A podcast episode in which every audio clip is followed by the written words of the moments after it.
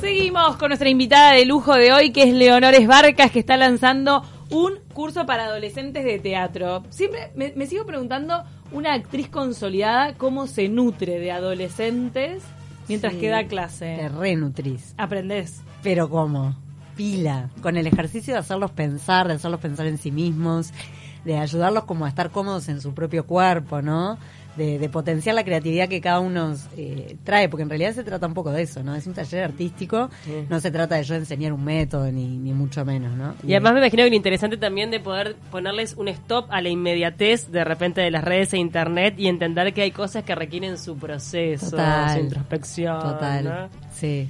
Estábamos hablando, antes de irnos a la tanda y al flash informativo, de, mm, de la obra que estabas preparando, pero me pregunto, si, si te dan la oportunidad de retomar alguna obra que hayas hecho, de todas las que hiciste en tu carrera, ¿te has preguntado cuál retomarías? ¿Cuál vol- volverías a hacer? Sí, hay una que me copa, que la hice tipo en 2005, que es de una inglesa, que se llama Anhelo de Corazón. La hice en el Teatro Estela, que la dirigió Simberg, Alberto Simberg, que sé que te gusta.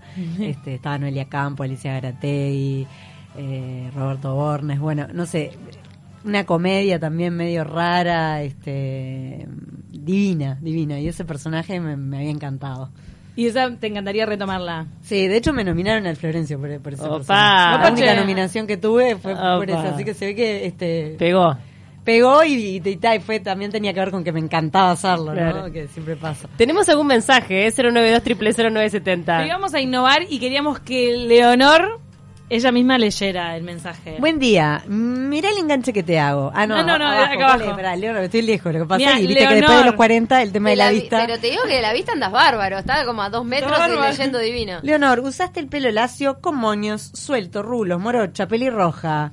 ¿Qué onda que no lo usas cortito, cortito? Anímate. ¿Vos decís cortito, cortito tipo varón? ¿Me querés matar? No, no me da cortito, cortito. Igual está bastante corto. Está bastante Hay corto. unos cortes cortos que Ahora está están corto, corto. también, ¿no? Sí, sí, sí, sí. Todos tenés personalidad para llevar todos los looks, que eso no es muy fácil tampoco. No sé, no sé. Ahora es como que, viste, la maternidad me asentó y como que me uní al enemigo. Dije, me acepté. Los rulos. Sí, sí, sí. Viste que el rulo es difícil. Sí, sí. ¿Cómo fue tu vida con el rulo? Tratando de reprimirlo toda la vida como todas las mujeres que Muchas tenemos veces. rulo. Las que no, vos viste los rulos que, que, que- que terminan desarrollando, es una belleza. La que nunca reprimió sus rulos los empieza Claro. a. Claro. Exacto. Es Estoy en ese camino. Es como que dije, pero ¿por qué voy en contra de, de- de lo- de mi naturaleza? ¿Y eh, a qué edad fue ese quiebre de decir, Y dale, después de ser bien? madre. Después de ser madre, viste que se acomodan muchas cosas. Se Uno se acepta, chakras sí, este, te amigás, te das cuenta que sos un poco superhéroe, este, claro, y también este, como que decís, si yo pude hacer esto, ¿por qué me voy a amargar la vida por, por un poco de frizz? La autoestima pasa por otro, la autoestima pasa por otro lado y realmente o soltás o soltás, ¿no? También, son situaciones límites. Y te tapa el agua, diga, no, no seamos Claro, tan románticos Claro, tampoco, ¿no? no te da tiempo de Te pasarte la agua sí, bueno, claro. Cuando hay humedad más, Me más, le tapó pongo la más ola. mousse, Claro. más Y mousse y que aparte explote. te vieron en condiciones tan indignas. Claro. En un punto, ¿no? Sí. Como que, bueno, uno se Ya vuelve está. mamífero con Sí, todas las letras, sí, ¿sabes? sí, sí. Está todo caído, perdiste Lola, perdiste Pero ¿qué te dio la maternidad para tu profesión? Que eh, ya que decías que te inspiraban los adolescentes, el hecho de ser madre y el compartir no solo como el rol de madre, sino el atestiguar el día a día de un ser humano, que también eso en tu casa, ¿no? Sí, ¿Qué, de- te, qué te dio de inspiración o qué te aportó? Bueno, primero que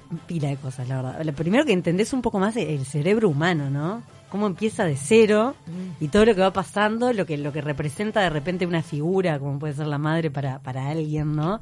Este en- y ta, y te ves a vos mismo. Y creo que todo hecho artístico necesita eso, ¿no? Como conocerse un poco, ir a- y sondear lugares diferentes, de diferente profundidad en uno, me parece. Que eso siempre te da para poder llegar a otros lugares de expresión. Este, eso eh, por un lado, y en la docencia me dio un montón el ser mamá, ¿no? El poder ver al otro como, como alguien que podría ser un hijo propio. Como tenés la cabeza no solo de, este, con tus alumnos, sino de creo que de la gente en general en el, en el mundo, en la sociedad, en la calle. Paciencia, Que- que te por da- ejemplo. Paciencia ni que hablar y también que te das cuenta que todos son el hijo de alguien. Y entendés ese sentimiento, ¿no? Cierta Claro. empatía, ¿viste? Que Claro. yo no tenía una aproximación con los niños chicos de la igual Ah, de no. antes y después de ser madre, o, el- o mismo los niños, como que uno baja un ¿no? Un nivel de entendimiento, una cosa que está, que genera. Total. Es bien linda. ¿Cómo estás viviendo esta etapa en la televisión luego de una ida polémica? Es verdad, es Porque verdad. fue polémico cuando te fuiste de Canal 5 Sí. por este, las circunstancias en las que se dieron, por esa, no sé si denuncia o carta pública que hiciste. Sí, en realidad este lo que pasó para los que no lo saben, trabajé cinco años en, en Ponete Cómodo, este cinco años consecutivos, sin quiebre, de lunes a viernes, en un horario fijo, etcétera. Y cuando estaba a punto de parir, este me quedé sin trabajo, o sea, se decidió bajar el programa. Y bueno, lo que hice, más que, más que un reclamo... vos eras contratada en ese momento, no, no eras empleada directa del Era canal. una coproducción, con el canal. Este, yo era contratada por una productora en coproducción con el canal y los fondos venían en el último periodo de ambos lados, del canal y de este, la productora. Pero más allá de lo económico, que me parece que se mezcla un poco el reclamo con eso, que mucha gente capaz que en- eh, se quedó con la idea de que yo reclamaba económicamente una indemnización, no fue así. Lo que me interesaba este, como mujer en realidad era visibilizar que no todas las mujeres tenemos los mismos derechos con respecto a derechos básicos en nuestro país.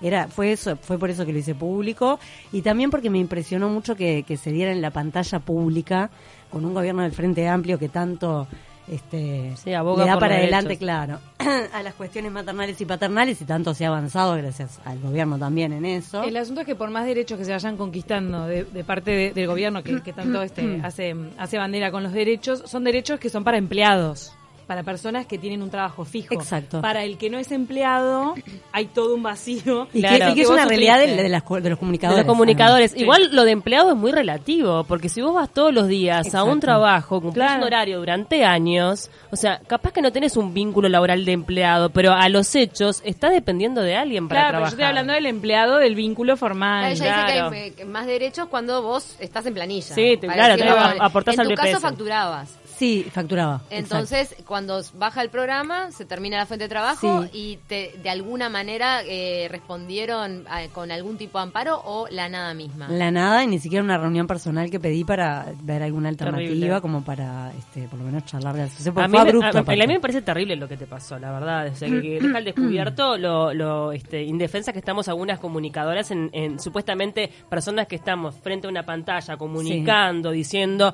este y explicando cuáles son los derechos y cómo deberían ser las cosas, las más expuestas y vulnerables. Y los hombres también, los hombres que- Sí. que, que, este, también están en esa situación, ¿no? Claro, Obviamente que un embarazo en- tiene, tiene una cosa como de crueldad el dejar a una mujer que, que está a punto Y de eso parir. del podés. trato humano, que también te incide, porque la plata obviamente a todo el mundo le importa porque todos necesitamos pagar las cuentas y alimentarnos, pero más allá de eso, cuando a vos te eh, eh, hay un, un maltrato, un descuido absoluto de la forma de comunicarte las cosas. y en un momento de vulner- vulnerabilidad. Eso, ¿viste? Porque cuando estás a punto de tener un hijo, o sea, con todos los miedos que eso implica, este, la ansiedad, más allá de lo económico y todo eso, ¿no? Eh, te- eh, vos necesitas realmente ir hacia adentro, ¿no? Este, como por eso está esa licencia, que es donde puedas replegarte, donde puedas conectar con lo que te está por pasar, traer una vida al mundo, que es realmente lo más trascendente para todos lo que lo hemos vivido, ¿no? Y para la sociedad y para sí, la sociedad que necesita seguir naciendo, exacto, y que necesita seguir reproduciéndose, o sea, no es una cuestión solamente personal.